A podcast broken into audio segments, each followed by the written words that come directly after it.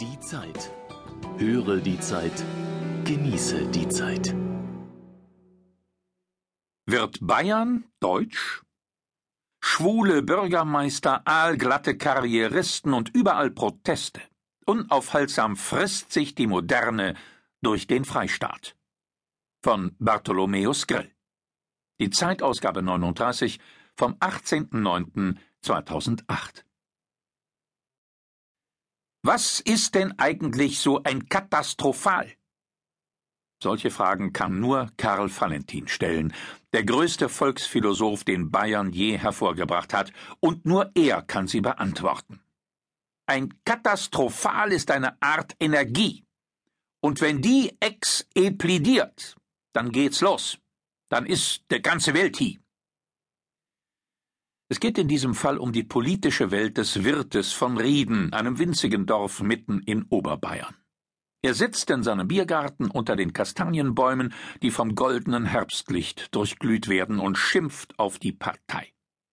Über dreißig Jahre war ich Mitglied bei der CSU.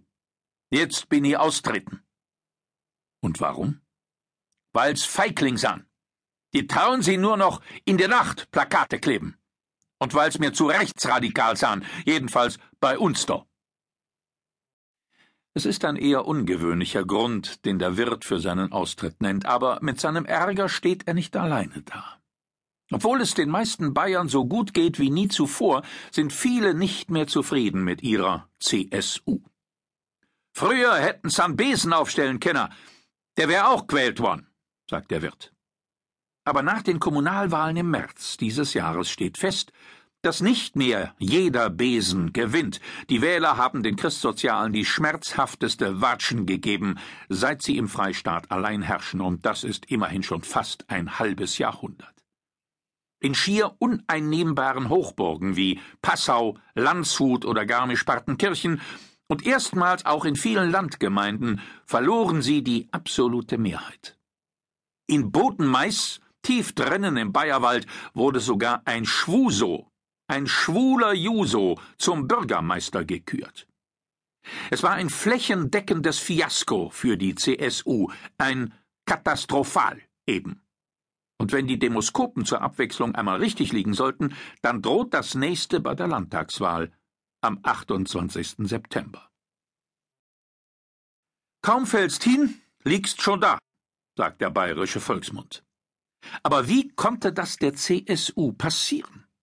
Der abtrünnige Gastwirt aus Rieden gibt gleich am Anfang unserer spätsommerlichen Rundreise durchs Voralpenland den entscheidenden Hinweis. Weil's keine echten mehr sahen. Er spricht aus, was wir noch öfter hören werden. Dass es zu viele aalglatte Karrieristen in der CSU gebe, zu viele Dampfplauderer, denen es an Leidenschaft und Volksnähe fehle.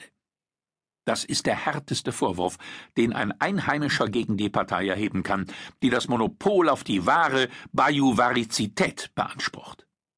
Bislang war die CSU Bayern und Bayern war die CSU. Eine allmächtige Volkspartei, so fest verankert in der weiß-blauen Identität, dass sie sich einbilden durfte, das schöne Bayernland und seine barocke Lebensart erfunden zu haben. Das Urrezept für diese Erfindung kann man derzeit in Rosenheim studieren, in der Ausstellung Adel in Bayern. Die CSU regiert wie einst die Königsdynastie der Wittelsbacher.